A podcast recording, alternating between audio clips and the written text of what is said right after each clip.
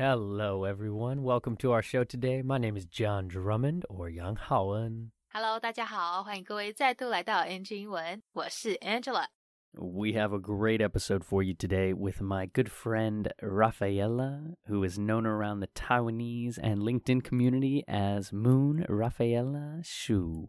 对的，今天我们来宾呢是一位来自菲律宾和台湾的混血美女 Rafi， 她来跟我们分享她创办的这一间叫做 Bright Sand Designs 的这个数位行销设计公司。 My guest today is half Taiwanese and half Filipino. She is the CEO and co founder of Bright Sand Designs. She is a lover of digital marketing, being a hustler, being a homeschool mother, and so much more. So, everyone, please welcome my new friend, Rafaela. Thanks. A high five on the show. Okay. Welcome to NG Ingwen. Thank you for making time out of your crazy life. I would love to chat a bit about your life and the company you founded and just your hustle mentality as a founder in the marketing and design space. okay. Yeah, so can you give a little intro about yourself to our audience here on NG Ingwen? Uh, I'm the CEO and founder or co-founder of Bright Sand Designs, and I'm also a mom of a 10-year-old boy, not a baby anymore. I was gonna say baby. Yeah, I think that's me. Half Taiwanese, half Filipino.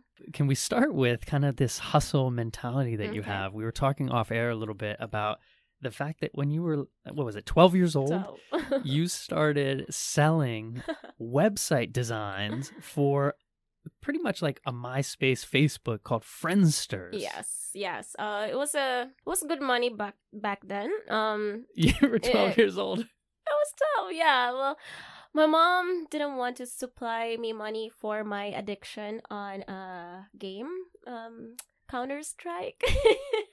You're a Counter-Striker? Me too. I used to love Counter Strike. Oh my god, me too at that age. Yeah. Computer Counter-Strike? Yes, yes. Oh my god, me yes. too. What? So my mom didn't want to give me money, so I needed to find um ways to get money on my own. So I tried to sell themes, and that took off. Surprisingly, surprisingly. oh my Yeah. goodness. I love that you you needed money for Counter-Strike. I know, right? Because at those days, did you have to like go to like a games? I like, need to go to a cafe a cafe oh where Oh my God. everyone else is a guy and I'm the only girl and I'm like yelling over there like a guy. I'm one of the guys back then. Oh my goodness! Yeah, full-on gamer, it. come You're on. full on Counter Strike. The PC version of Counter Strike was my favorite to this I- day. Really, to Yeah. this day. To this day, because oh, I Oh, wow. I've played like new stuff and all the you know the Call of Duties and stuff, and I'm just like yeah, I'm an OG old school. Counter Yeah. Strike was where it was Yeah. at at Back a then, cafe. Right, at a cafe, Yeah. yes. Oh, that is so so cool. And so, like you said, you were selling themes for people's landing page, their their home page Exactly. of their Friendster. At at 12 years old. So good. And so, thinking now, as you are the co founder Mm. and CEO of Bright Sand Designs, what does your company actually do? What are you focusing on? Uh, okay. Um, we focus on marketing as a service. Really, uh, it's just us plugging into businesses and acting as their marketing team. It's kind of fun, right? Uh, you get to learn about the business, the ins and outs, uh, and then you, you just start marketing them. Website, um, social media, SEO, all the good stuff. Best part is rebranding.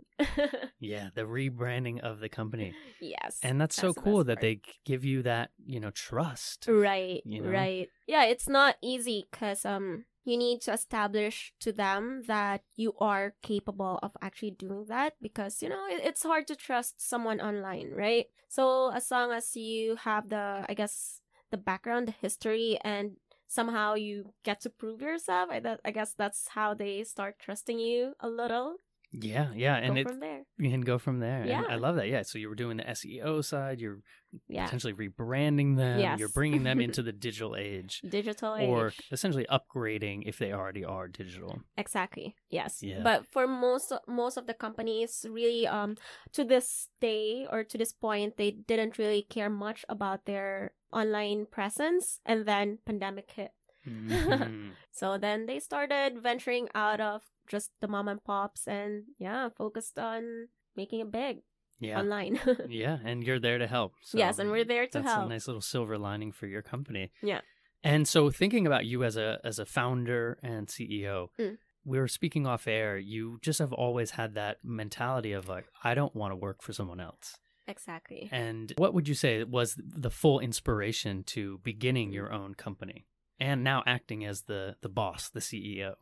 I think it was really just me trying to get out of the I guess corporate world as well. Um I realized that it was definitely not for me because I didn't like the politics of being in a corporate world and for you to be able to make it in the corporate world, you have to somehow dive in politics. And I didn't like that. You know, I in our business now, I really focus more on having a couple of clients and just growing with them. That's that's our target. Growing with them and having just a couple. I don't want hundreds of clients. No, that's not the goal. We want like 10, 20 clients and that's basically it. And then we go grow with them, as I've said. Mm, Yeah. yeah. and that's so pure and kind of getting to see their growth, Exactly. but doing it from kind of the back seat of like, hey, let's not get too involved with the company politics of it. Exactly. Let's just make your company beautiful and and grow it. Right. And, yeah, and and have more reach for their vision. And so, how did your partner and you meet? I, I think you were saying off air, you guys met online, right? yeah, we still haven't met in person. In real life, you guys yeah. are completely online, Online partners. partners. Exactly. Amazing. Yeah. So um I interviewed her as a replacement for me as a replacement for me. Um and then we just took off. Love at first sight. You know what I mean? It was platonic. it was platonic, but it was really just love at first sight. Um we I, I don't think I interviewed her to be honest during our first call. I don't think I interviewed her. I think I just started asking about her, just her as a person, Mm. and just talking about nonsense. It was that kind of interview where you just like this person so much.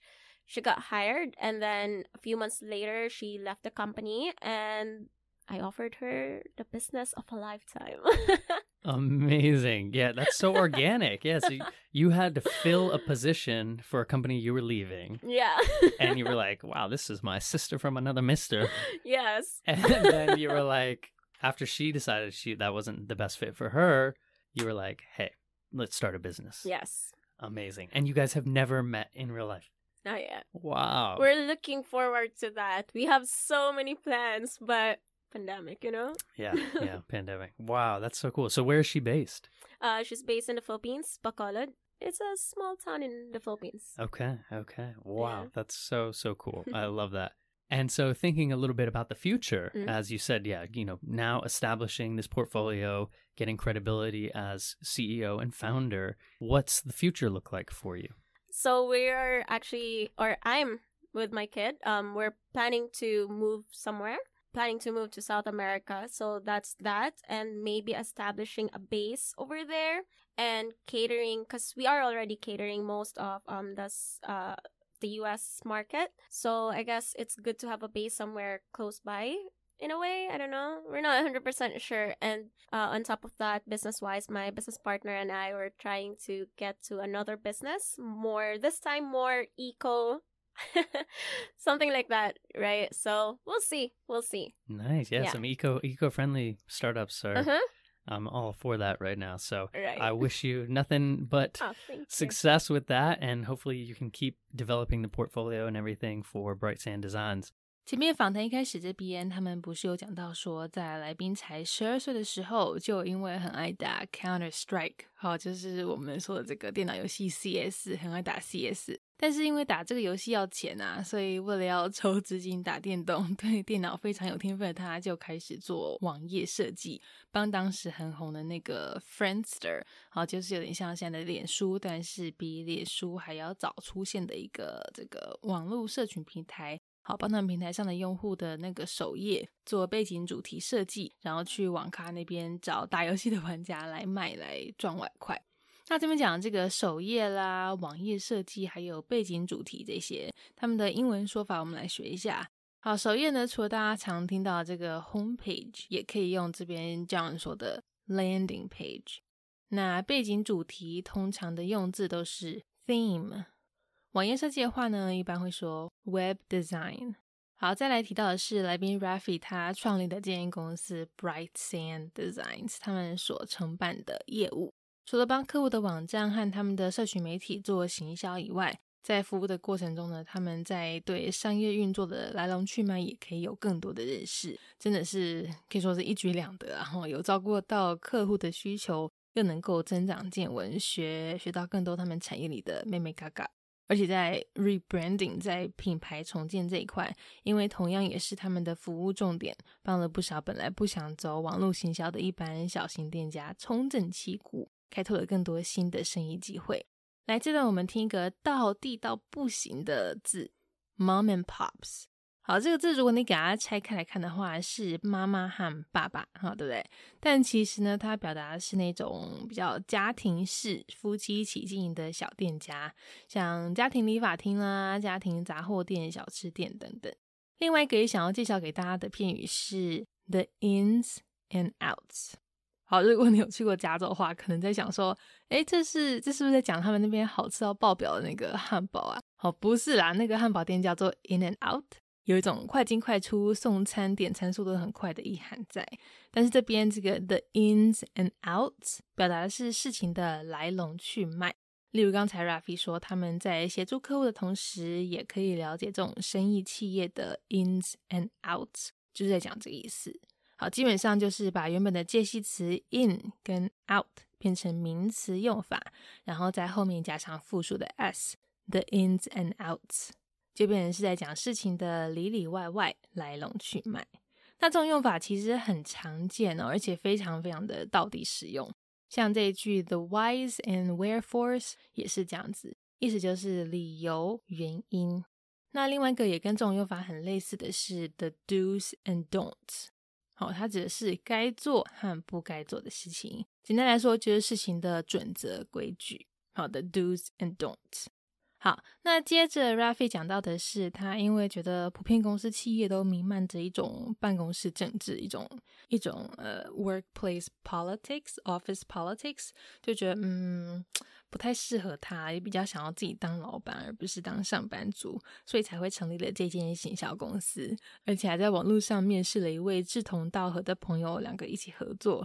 虽然说现在两个合伙人到现在都还没有见过面呢，但是两个人就一拍即合。未来呢，希望他在和儿子搬到南美洲之后呢，可以开发更多客户，开发其他像是环保、eco-friendly 的的市场。好啦，那这段内容就先在这里告一段落。我们赶快继续听下半段的分享。So you mentioned earlier in the show you are half Taiwanese, Mhm. half Filipino. Mhm. So where do we begin from there? Craziness.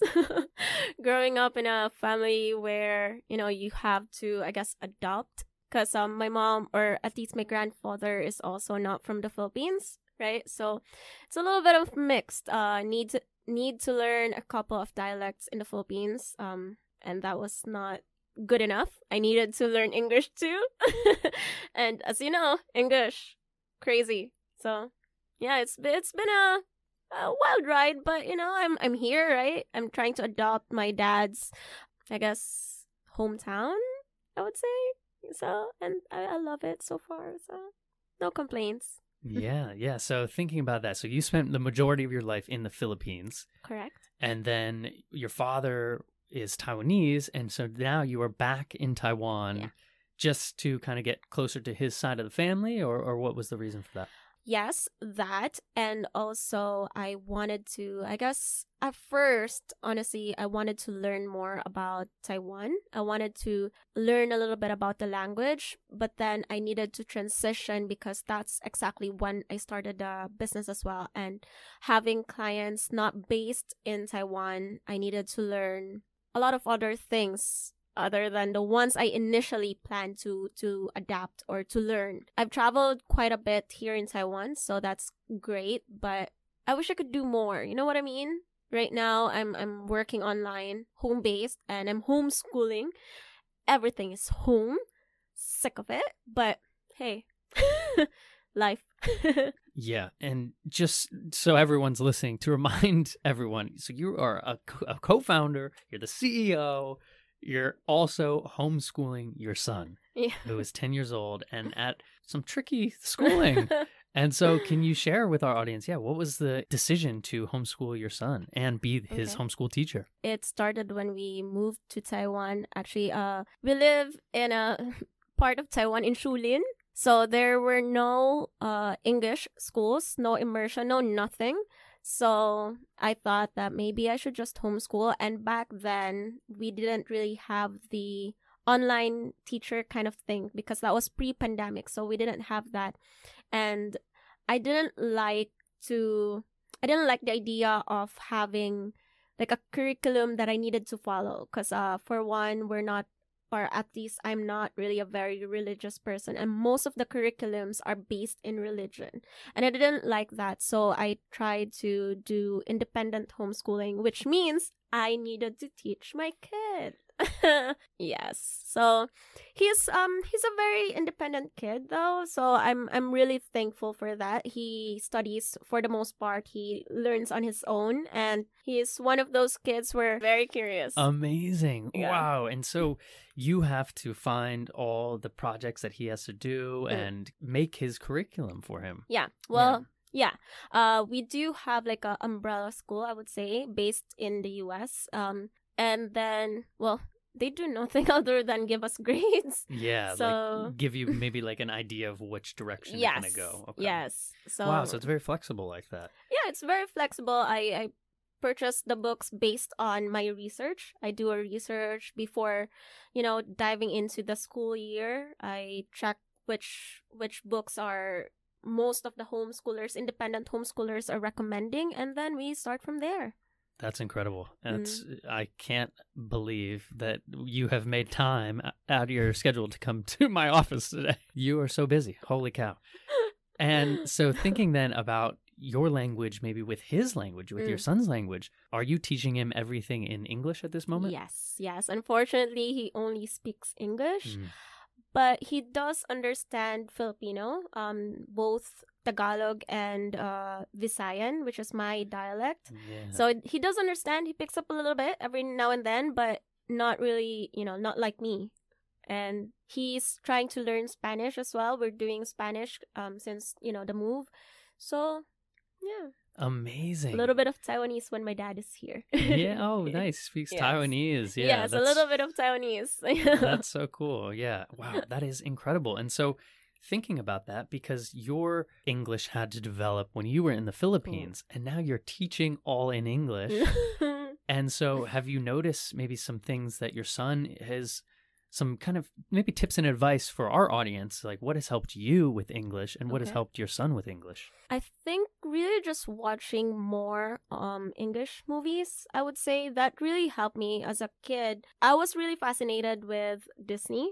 So everything was in English, right? English, everything, and that really helped with my language. And also I needed to speak in English to my dad. That really helped me out. But what helped me out the most was when I moved to the US. That was a really big move for me and that was that was really a great thing to learn English for once. Uh, culture immersion was was amazing. You know, it, it's amazing. hmm Yeah, and you were saying off air you have something, you know, some fun, fun, fun stories. So first of all, what what year did you move, or how old were you when you went to the states? And yeah, can you share Hmm. that story with us? I think I was eighteen. I was so young. Nice. Yeah, I was so young. I was eighteen. I moved there, and then. To Delaware, right?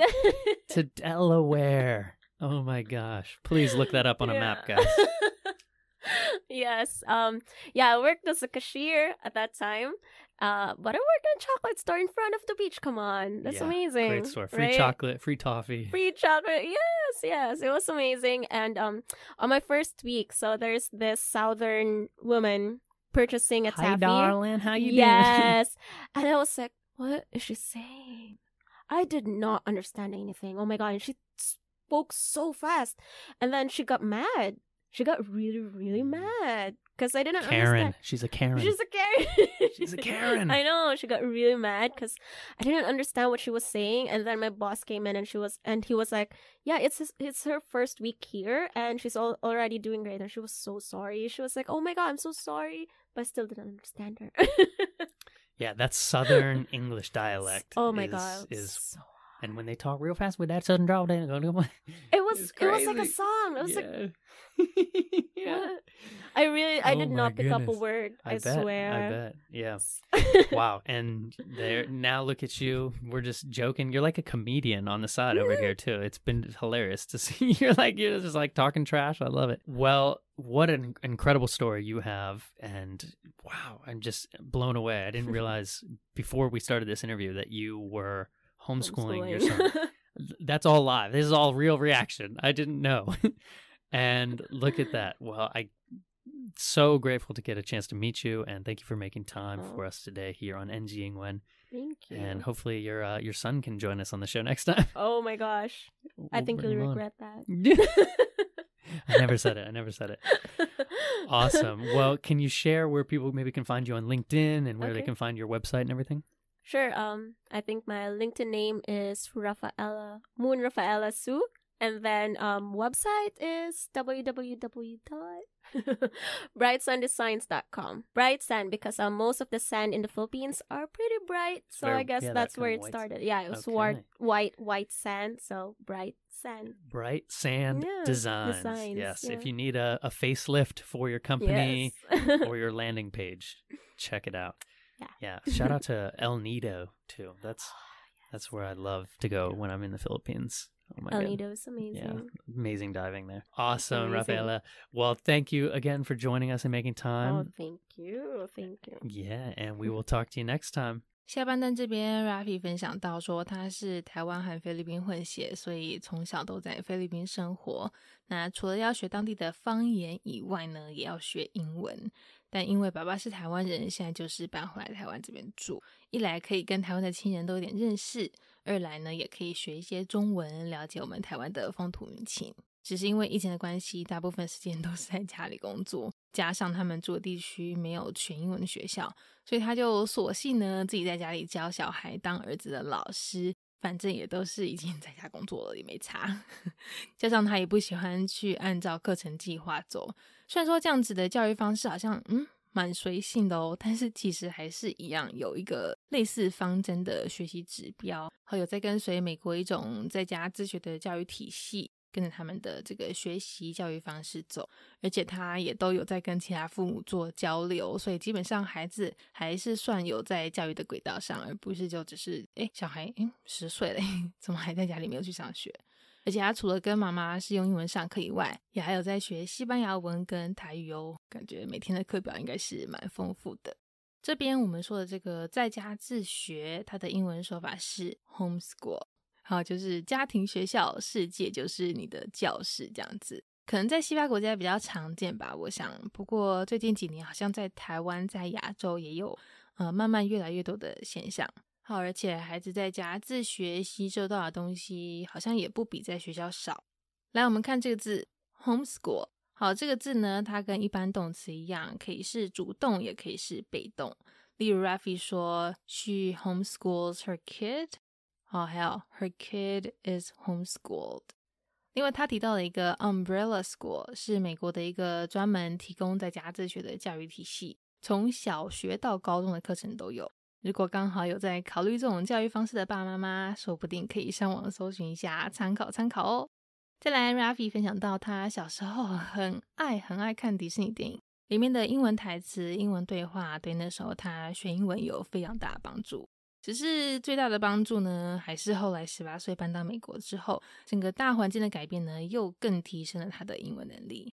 诶，讲到他在美国的生活啊，他刚不是有提到说，那时候是住在东岸纽泽西州南部的 Delaware。好，那有一天在打工的时候呢，因为听不懂某位客人在讲什么，竟然就把对方惹火嘞。而且没想到呢，这位客人还是一个现在美国网络很流行讲的 Karen，啊，就是很爱以自己是白人为优势，然后到处耍大牌，欺负有色人种的中年美国白人妇女，基本上就是自以为的无理取闹这样子。可能在社群平台上都会看到，在跟店家 大吵大闹，要找人家那个经理出来理论，然后还被路人侧录下来的那一种，有点类似我们讲的大麻啦。那如果是男生版的话呢，就会是 Ken，好，Karen and Ken。哎，各位听众朋友，今天这个 Karen Ken 系列大概是目前节目开播以来，呃，我们分享到最到底的字吧。好了，有点夸张，但是这真的是很实用。只是如果有谁的名字刚好就叫做 Karen，那大概会想要改名了吧。好，那希望大家都有从这次的内容学到一些东西。有兴趣的话呢，可以到 Rafi 他们的 Bright Sand Designs 他们的网站去看看行销服务哦。Bye, everyone. Bye. Peace. All right. Well, that is our NG Ingwen show for today. We hope everyone enjoyed listening to that. You can connect with us on Facebook, Instagram, YouTube, and now Spotify. You can search NG Ingwen or you can search on IG NG English ICRT. And don't forget to tune in every Wednesday morning from 6:30 to 7 and Wednesday night from 9 to 9:30. We'll catch you on the next episode. Bye bye. 好啦，今天的节目就到这边告一段落啦，感谢各位的收听，别忘了订阅我们的 Spotify 还有 YouTube 频道哦。那喜欢我们节目的话，也要记得到 Instagram 到 IG 上追踪我们哦。如果各位有什么其他问题是想要问来宾的，也请欢迎在底下留言告诉我们，我们一定会想办法帮你问到手。好啦，那就下周在空中相会喽，拜拜。